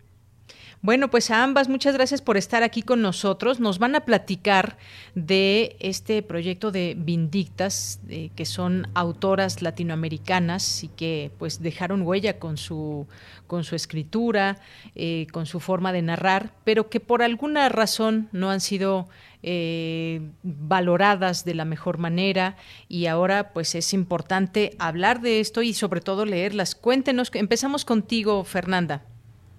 Hola, pues la verdad es que este trabajo que hicimos fue justamente para hablar de la de la antología de libros ONAM que recupera 20 autoras y el ejercicio que nosotros hicimos fue entrevistar a una autora contemporánea y platicar sobre el sobre un cuento, ¿no? Entonces, pues logramos tener una conversación entre las autoras del siglo XX que han sido relegadas gracias y la conversación la tuvimos gracias a sus textos y a su y a, lo que representan en el presente. Así es. ¿Y tú entrevistaste a Silda Cordoliani? El cuento que a mí me tocó leer fue de Silda Cordoliani. Justamente ella es una autora venezolana y pues hay autoras de antología de otros países, de México, María Luisa Fuga, de Honduras, Mimi Díaz y, y así. Y entonces justamente yo entrevisté a Gabriela Ruiz Aguila y hablamos mm, sobre el cuento y sobre cómo Silda Cordoliani utiliza metáfora del sur específicamente, que ese es el cuento que me tocó leer, y la utiliza no solo para hablar del espacio geográfico del sur, sino para hablar del cuerpo de la mujer y explica un poco mm, cómo las mujeres tienen que huir de donde están viviendo para poder reiniciar su vida. Muy bien, bueno, pues esto es parte de lo que de lo que tú planteas en esta en este texto que vamos a poder leer ahí en Corriente Alterna. Muchas gracias y en un momento regresamos contigo, Fernanda, y ahora vamos con Karina Feliciano López, que también nos acompaña. Cuéntanos acerca de este trabajo que nos presentan, Karina.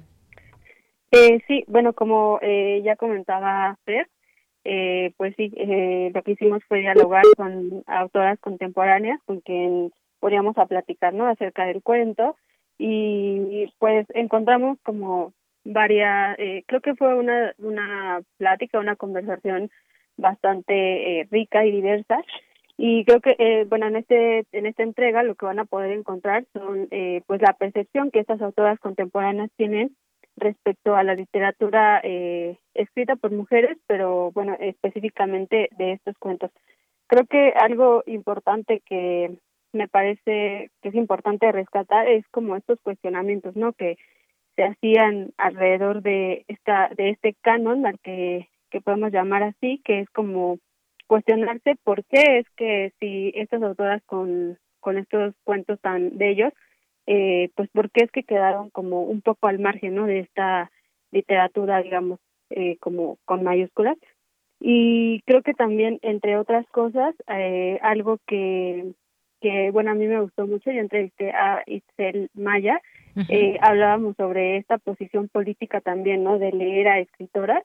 Eh, y de hecho, ella me decía, ¿no? Que para ella ser escritora era también como una cuestión de una posición política y que también algo que estas escritoras nos contaban era que asumirse escritora es también tener en cuenta que antes de las escritoras contemporáneas hubieron muchas eh, escritoras que lucharon eh, en ese tiempo contra bueno contra esta parte no de los cuidados domésticos de esta carga desigual de, de trabajo y que a pesar de estar confinadas eh, pues sí, como a este ámbito del hogar pudieron escribir. Entonces, eh, bueno, Excel me decía que leerlas es igual formar parte ¿no? de esta revolución y que también es curioso que a pesar de estos eh, cambios generacionales donde pues sí es, es más visible el trabajo de las mujeres como escritoras, eh, siguen habiendo como estas partes, ¿no? Donde igual, aunque el reconocimiento es mayor, digamos así, pues tampoco es eh, el mismo, ¿no? Que los pares masculinos y que, bueno, nos decía eh, alguna escritora que igual eh, nos encontramos un poco lejos. Entonces, creo que esto es importante, ¿no? Eh, replantearnos de por qué, a pesar de que estamos en otro tiempo, llamémoslo así, pues siguen habiendo como algunas eh, fallas en esa parte, bueno, yo le llamo como fallas, por ejemplo, que en los planes de estudio todavía hayan como bastantes autores varones. Y algo también que me pareció muy eh, interesante escuchar es que pues se cuestionaban, ¿no? Si queremos crear otro canon o si es momento de buscar otra forma de organización que no, no responda como esta jerarquía.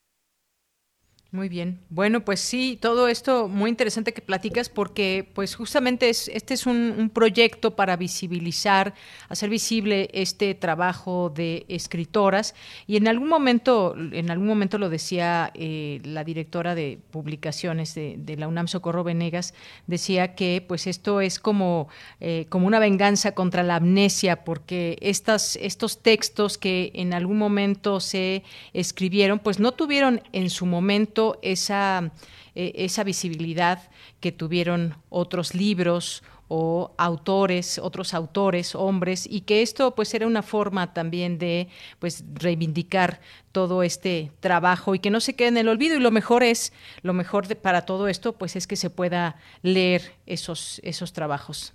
Fernanda.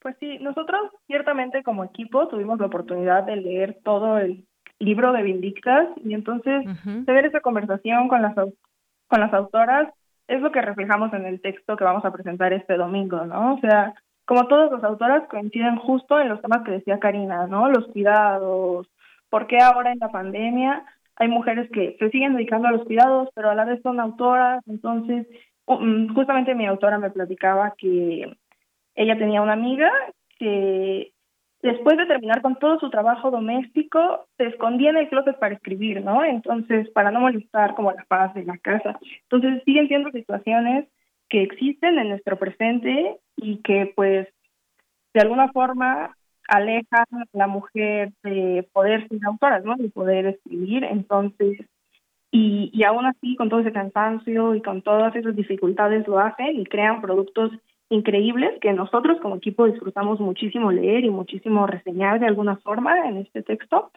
Y entonces, pues como que este cuestionamiento de que las mujeres están escribiendo desde un lugar diferente, usando figuras literarias diferentes y que su valor se pierda porque pues el mundo es machista, pues no no es algo que la universidad debería de hacer que perdurara, ¿no? Entonces por eso Creo que nosotros como equipo disfrutamos mucho el ejercicio de leer a las autoras, reseñar a las autoras, conversar con autoras, porque nos dimos cuenta que nosotros en nuestro ejercicio diario estamos pues perdiéndonos de mucho cuando no las leemos, ¿no? Muy bien, nos mencionaban ya algunos textos que eh, pues vamos a tener oportunidad de leer, que los van a, los han reseñado y los vamos a conocer en estos textos. Eh, eh, ¿Nos pueden mencionar algunos otros nombres y los libros de los cuales hablan en esta en este trabajo que realizaron? Karina. sí, bueno, hablamos con varias escritoras como Mónica Lavín o bueno, ya nos decía eh, Fer, Dani Rea también, eh, y pues tengo eh, ahora mismo, pero pero ahora mismo no recuerdo como el nombre de, todas las escritoras y de los cuentos, pero sí son 20 cuentos que tienen como diferentes historias, ¿no? también desde diferentes perspectivas y diferentes representaciones del mundo también. Muy bien. Bueno, pues muchas gracias. ¿Cuándo, ¿cuándo vamos a poder leer este, este trabajo del que nos están platicando? Este domingo. Este domingo, muy bien. Eh, Fernanda, ¿algo más que nos quieran compartir? Karina, en torno a esto de lo cual nos, nos platican y que es un proyecto que ha sido pues muy importante también para, para la UNAM, para conocer estas, estas eh, letras, estas historias de distintas mujeres. Pues solamente, como decía Karina, que ciertamente hablamos con otras autoras, como Yasmaya Aguilar, como Roa, y parte del texto que nosotros hicimos es para invitar a las personas a leer el libro, pero también para que puedan reflexionar junto con nosotros de pues del presente con esta conversación que tuvimos con estas autoras contemporáneas. Muy bien.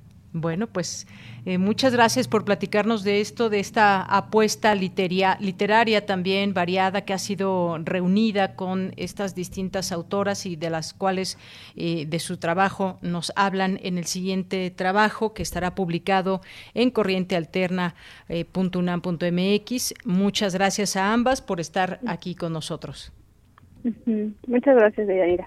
Gracias a ti, Deyanira. Pronto.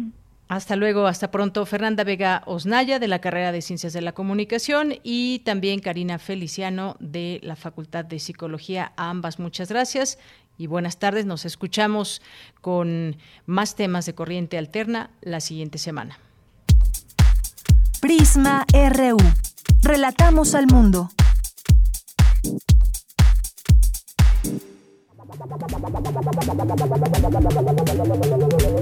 El refractario, RU.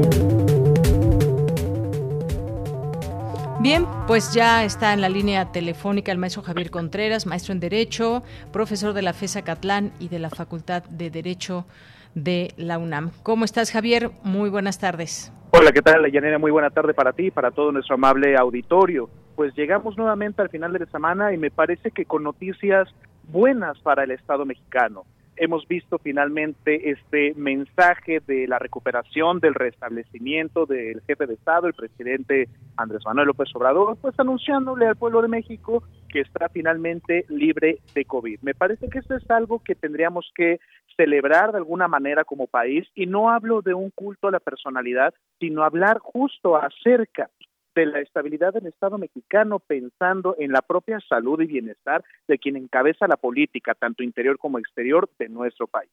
Ahora bien, algo que valdría la pena preguntarnos ahora que el presidente se ha recuperado es si en algo podrá cambiar la estrategia. Es muy diferente vivir las cosas a que nos las cuenten, así seamos el jefe de Estado.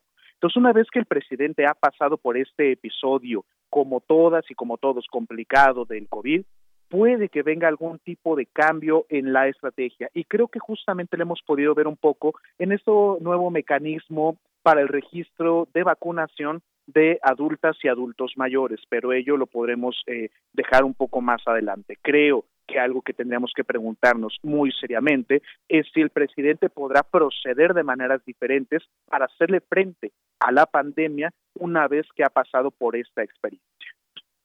Pues sí, efectivamente, eh, pues hablar de una estrategia y hablar de todo lo que refiere a esta enfermedad, que ni más ni menos, pues también, también ya la, tuvo el, presidente de México, pues es meternos a distintos terrenos, el terreno médico y el terreno de cómo eh, hacer frente desde un gobierno con las características que tiene, con su sistema de salud, que si viene arrastrando deficiencias del pasado o no, este es un asunto que también a mí me parece no sé tú qué pienses, eh, Javier, que debemos insertarnos dentro pues de esa globalización y dentro de esas eh, posibilidades de mirar distintas eh, situaciones que están pasando los países, sobre todo ahora con el tema de, pasamos si quieres a este siguiente tema de, de, la vacunación y la estrategia, donde pues sí hay, hay molestia porque pues no se pudieron inscribir muchos a tiempo cuando, cuando se dijo que ya estaba este, esta posibilidad de registro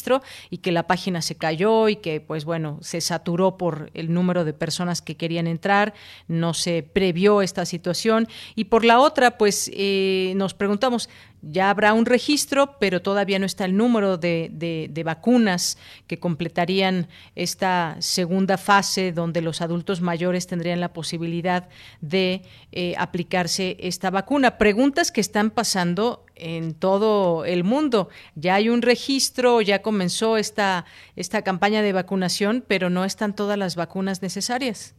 Efectivamente, son muchos los puntos que tenemos que verificar de este lado, porque no se trata únicamente de la disponibilidad o no del insumo, que en este caso serían las vacunas, sino tener también muy presente el mecanismo para poder integrar esta especie de padrón que se ha anunciado para poder vacunar a las y los este, adultos mayores. Pero ¿qué es importante aquí?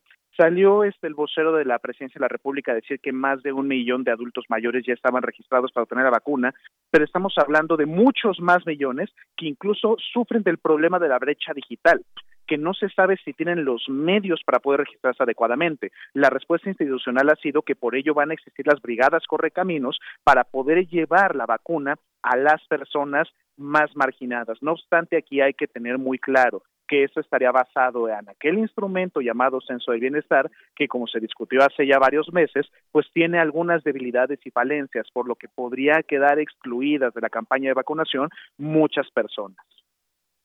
Efectivamente, eso otro tema que pues se debe seguir con total puntualidad y pues eh, ya que ahora distintos laboratorios han puesto a disposición su vacuna, bueno pues resulta también que es una cuestión de eh, pues de que no están fabricadas todas estas vacunas, es un tema también económico, quién puede o no comprar eh, en millones, hablando de millones de, dosis, ¿Qué, qué países son los primeros que van a hacer en términos su, su vacunación y muchos otros elementos. de entrada, pues veamos también el número de habitantes de cada país y cómo se podrá hacer esto de la mejor manera. Quedan siempre pues esas posibilidades, preguntas y respuestas que tendrán que dar todos y cada uno de los gobiernos en el mundo. Efectivamente, aquí tendríamos que preguntarnos cuáles van a ser las estrategias en términos de réplica de mejores prácticas internacionales que podríamos tomar nosotros como Estado mexicano aquí. Hemos visto, por ejemplo, el ejemplo de Israel, donde se habla de estos mecanismos del drive-thru, pero se trata también de condiciones socioeconómicas y sociales completamente diferentes a las que podemos encontrarnos en México. Entonces, pues, creo que una alternativa viable sería, está bien, ocupar este mecanismo en las brigadas Correcamino, pero tener presente también la manera en la que estamos escogiendo al público objetivo para la vacunación. Es importante mencionar que no hay que dejar atrás a las personas más marginadas y más alejadas de los centros urbanos, pero que el esquema de viralidad y donde se contagia más rápidamente el virus también está en las urbes y las personas sumergidas en pobreza también existen en las grandes ciudades. Y es creo ahí donde tendríamos que focalizar una buena parte del esfuerzo para poder concretar este tipo de metas. Claro, pues hay muchas situaciones que, que, se irán planteando poco a poco porque pues también está el tema de la politización, si se está politizando o no la aplicación de, de la vacuna y desafortunadamente pues yo creo que todo se politiza en México. Vemos por una parte pues un, un eh, gobierno que está dando cuenta de cómo va a ser esta vacunación y por otra parte pues una oposición que va a criticar todo y además estamos en un momento donde México atravesará por un periodo electoral y pues claro, todo está politizado. Y bueno, cuando hablo también de, mirar hacia otros ejemplos en el mundo, no significa excusar eh, de todo al gobierno de México. Cada cada gobierno tiene sus propias responsabilidades y tiene que dar la cara a su población y en eso creo que será muy importante mantenernos atentos. Hay otro tema, eh, Javier, en torno a la Comisión Nacional de Derechos Humanos y eh, la masacre de los migrantes. Efectivamente, este se trata de un tema altamente delicado por la poca publicidad que también se le ha dado. La Secretaría de Gobernación fue cuestionada recientemente a la hora que está ocupando el lugar del presidente que se encontraba en su convalecencia sobre el tema de los migrantes. Habremos visto en diferentes medios de comunicación espacios noticiosos de esta desafortunada masacre donde murieron calcinados varios migrantes donde incluso ya se habla de un caso en particular y algunas partes ya arropadas por Amnistía Internacional y otras eh, organizaciones de la sociedad civil, pero vale mucho la pena tener presente eso. Recientemente salió una nota, me parece, en Animal Político, donde se habla acerca de un castigo en términos internos, órganos internos de control de la Comisión Nacional de Derechos Humanos, por filtrar información acerca de expedientes que existen de abusos contra migrantes y que no se ha realizado ningún tipo de acción eficaz por parte de la Comisión. Esta es una crítica que se tiene que plantear a la actual presidencia de la mano de Rosario Piedra. ¿Por qué? Porque esta comisión no ha dado luces de llevar a cabo algún tipo de trabajo, no solamente eficaz, sino que esté adecuadamente eh, publicitado en medios de comunicación para tener la idea siquiera de que la comisión está trabajando activamente. No hemos visto comunicación por parte de la CNDH desde que fue la toma de sus instalaciones en la calle de Cuba en el centro histórico. Me parece muy grave que se oculte información sobre todas las organizaciones de sociedad civil que buscan la protección de los derechos de los migrantes ante masacres como la ocurrida, donde se está castigando primero a la persona que compartió información con medios que hacer algún tipo de comunicación o recomendación conforme a sus facultades constitucionales para poder esclarecer lo que pasó en aquel evento tan desafortunado. Claro, y otro tema que tiene que ver con, derechos humanos, justamente este, como muchos otros que nos ocupan y nos deben preocupar también en torno al manejo que se les da y, pues la importancia, porque se sigue analizando, dábamos cuenta en, nuestra primera hora de pues expertos, cómo van analizando los cambios en la legislación de los derechos humanos en México, y yo decía que pues podemos contar una larga lista de historias ligadas a los derechos humanos.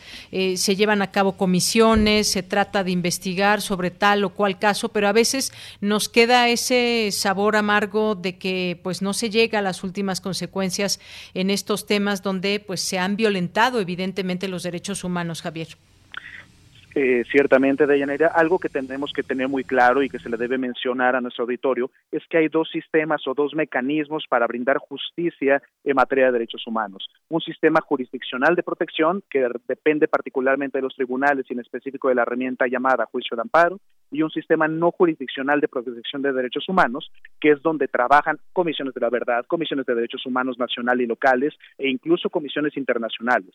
Pero algo que tenemos que tener muy claro es que para la correcta instrumentación de los derechos humanos en nuestro país no basta con lo jurisdiccional, sino que también se tiene que pasar por un conjunto de políticas públicas que nos permitan como Estado mexicano garantizar que se hagan valer los derechos que constitucionalmente tienen asegurados y garantizados las y los mexicanos desde su Carta Magna y los tratados internacionales en materia de derechos humanos que este Estado mexicano ha suscrito y ratificado. Muy bien.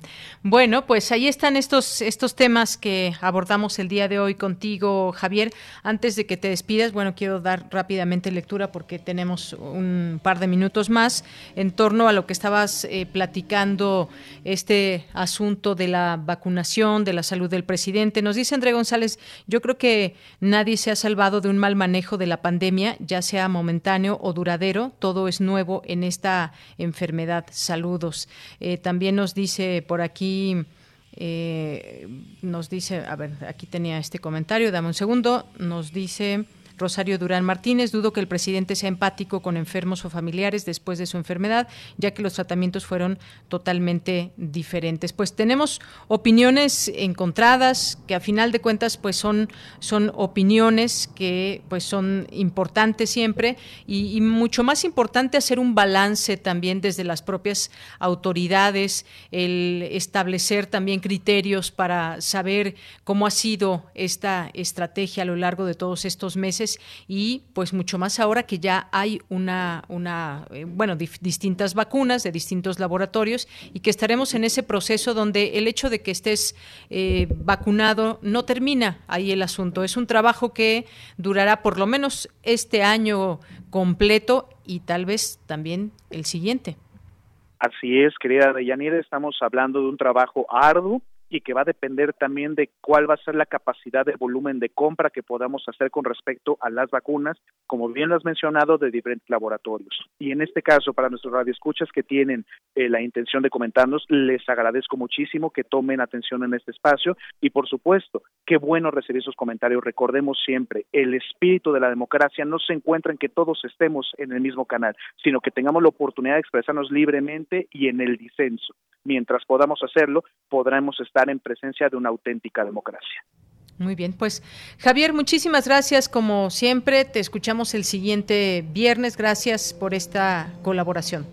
Muchísimas gracias, Deyanire, para todo nuestro amable auditorio. Cuídense mucho y que tengan un excelente fin de semana. Igualmente para ti. Hasta luego. Prisma RU. Relatamos al mundo.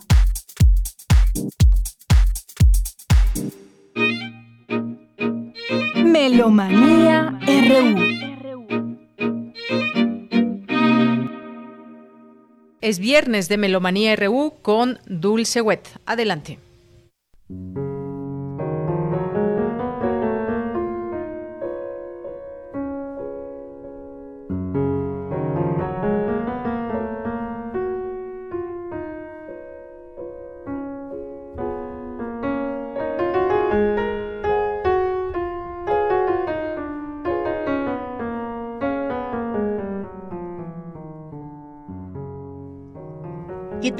Buenas tardes, queridos melómanes de Prisma RU. Les saludamos este 5 de febrero, aniversario de la promulgación de la Constitución mexicana y para todo el mundo, Semana Mundial de la Armonía Interconfesional. Sobre la base del amor a Dios y el bien al prójimo, cada quien según sus propias convicciones y creencias.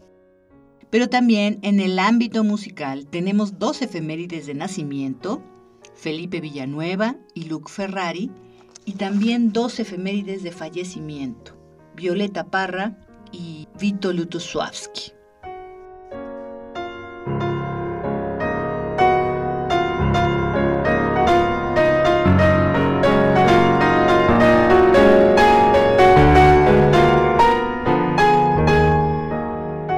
Felipe Villanueva nació el 5 de febrero de 1862, violinista, compositor y un virtuoso pianista, quien trajo Franz Liszt, Friedrich Chopin, Johann Sebastian Bach, Anton Rubinstein a México. Representante verdaderamente del romanticismo musical mexicano de la época del porfiriato. Junto con Ricardo Castro, Gustavo Ecampa, fundaron el Instituto Musical, una academia oficial del Grupo de los Seis. Estamos escuchando el vals poético, música del álbum Deco de valses y otras danzas con Alberto Cruz Prieto al piano. Es un disco compacto del 2003 realizado en México por el sello Queen de Chim Recordings.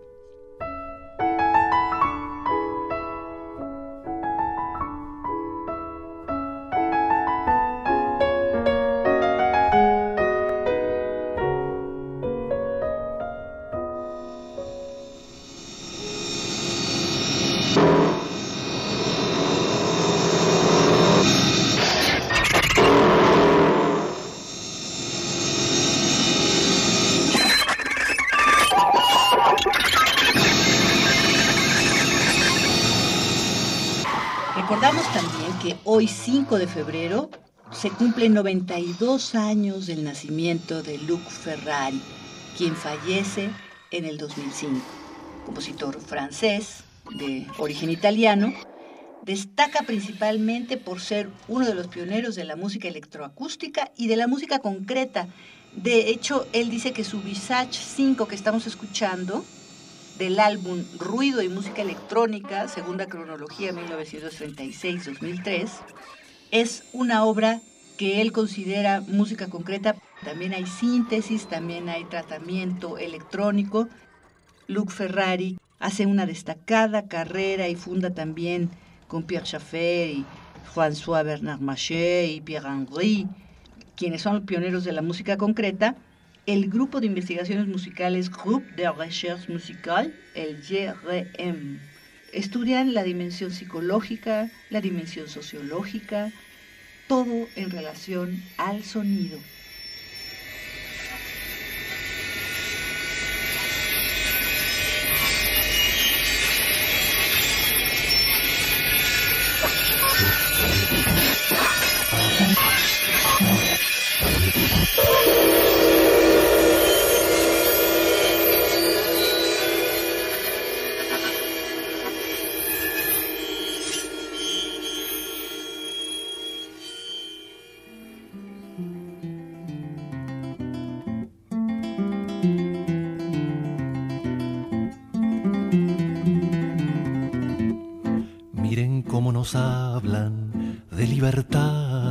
Cuando de ella nos privan. En realidad, miren cómo pregonan tranquilidad cuando nos atormenta la autoridad. ¿Qué dirá el Santo Padre que vive en Roma, que le están degollando a su paloma? Vamos ahora con el fallecimiento de Violeta Parra hace 54 años. Nace el 4 de octubre de 1917, muere el 5 de febrero de 1967. Es tan importante para Chile esta compositora, cantautora, folclorista, etnomusicóloga, artista visual, que el 4 de octubre, cuando nace, se eligió como Día de los Músicos Chilenos. Es muy importante no nada más lo que hizo antes de la década de los 50, sino lo que empezó a hacer a partir de 1952. La recopilación de la música folclórica chilena por todo el país. Don Isaac Angulo, un agricultor, le enseña a tocar el guitarrón, muy parecido a la guitarra, pero con 25 cuerdas. Y después aprende también a tocar el charango y el cuatro, ya por los 60, cuando hace también una interesantísima gira por toda Europa, Finlandia, en fin, era un ícono. Regresa a Chile en 1965. Ustedes recordarán Gracias a la Vida de 1966 y su suicidio un día como hoy en 1967. Estamos escuchando con Daniel Biglietti, compositor, cantante y guitarrista uruguayo. ¿Qué dirá el Santo Padre? Música del álbum Biglietti, Canciones Chuecas, producido en Argentina por Página 12 en 1972. Señor fiscal, más fuerzas tiene mi alma para cantar, lindo cegar el trigo en el sembrado, regado con tu sangre, Julián Grimau. ¿Qué dirá el Santo Padre vive en Roma, que le están degollando a su paloma? ¿Qué dirá el Santo Padre que vive en Roma, que le están degollando a su paloma?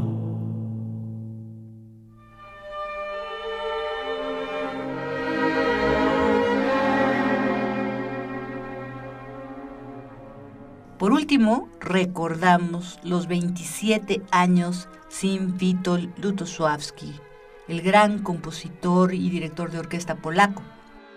Fallece un día como el domingo, 7 de febrero, pero él había nacido el 25 de enero, es la misma semana, cumple un ciclo completo, así que qué bueno que estamos escuchando su fuga, esto compuesto en 1972 para orquesta de cuerdas, hace antes siete preludios y luego presenta esta fuga.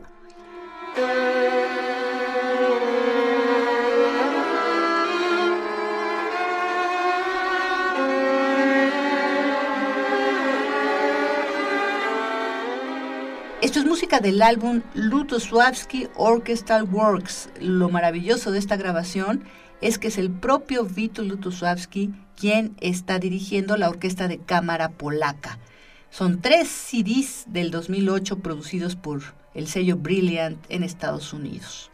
Es una grabación de 1977 realizada en los estudios de la radio y televisión de Cracovia.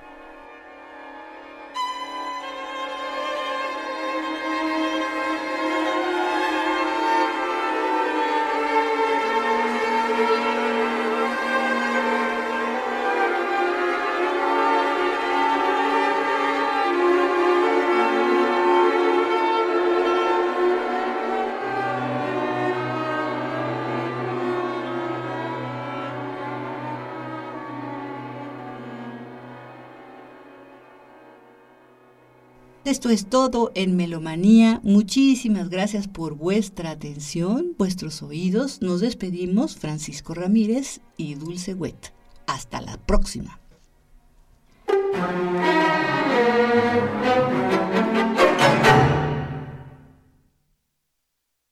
Bien, Continuamos, pues gracias a Dulce Wet aquí con su Melomanía RU. Y bueno, pues ya casi nos despedimos, nos podemos despedir con música de Violeta Parra, aquí como nos propone la, producción. Y bueno, pues algunos, algunos temas que iremos eh, conversando en próximos días, pues está esta iniciativa de reforma eléctrica que ha causado muchas, muchas opiniones al respecto, como los, las de la iniciativa privada, como el poder analizar este tema. ¿Qué significa para México la reforma eléctrica? Y bueno, por lo pronto la Cámara de Comercio de Estados Unidos dice que viola el TEMEC y que México debe retirarla. Así que este es un punto muy importante también para analizar desde esta, desde esta perspectiva que, que, se tiene también con esta opinión que ya hace Estados Unidos. Y bueno, pues también desde Querétaro el gobernador de este estado llama un acuerdo nacional para enfrentar juntos eh, esta enfermedad de COVID-19 y pues se van sumando también. Hay algo que también en estas recomendaciones que les hacemos eh, con respecto al tema de cuidarnos eh, y evitar contagios, pues hay que decirlo también, viene el 14 de febrero, que para muchos es un día de reunión o de festejo, y pues también ya lo dijo la propia jefa de gobierno, Claudia Sheinbaum, que pues no vayan a realizar algún tipo de reuniones o situaciones que los pongan en riesgo. Ya nos decía muy atinadamente el doctor Lascano, es todo esto que vivimos con el repunte de hospitalizaciones, pues tuvo que ver también con nuestro comportamiento social de reunirnos en las Navidades, en Año Nuevo.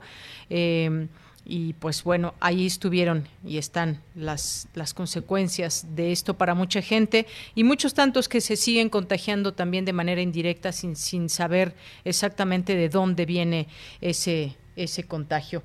Bueno, pues eh, también a lo que dice la jefa de gobierno es que no hay falta de dosis para segunda aplicación de vacuna contra COVID. Bueno, temas que seguiremos analizando, al igual el, el, de Alonso Ancira, que podría acogerse al criterio de oportunidad y otras tantas cosas que hay en este país y que son dignas de seguirse analizando y poniendo en la mesa de debate.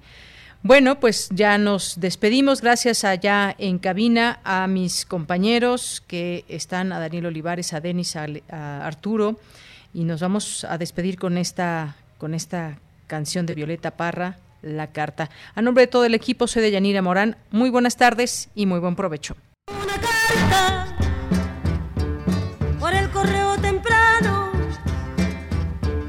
En esa carta me dicen que cayó preso mi hermano y sin lástima con grillo por la calle lo arrastraron. Sí. La carta dice el motivo que ha cometido Roberto, haber apoyado el paro que ya se había resuelto. Si acaso esto es un motivo, presa también voy sargento. Yo que me encuentro tan lejos, esperando una noticia, me viene a decir la carta que en mi patria no hay justicia. Los hambrientos piden pan, plomo les da la milicia. Sí. De esta manera pomposa, quieren conservar su asiento de abanico y de frac sin tener merecimiento.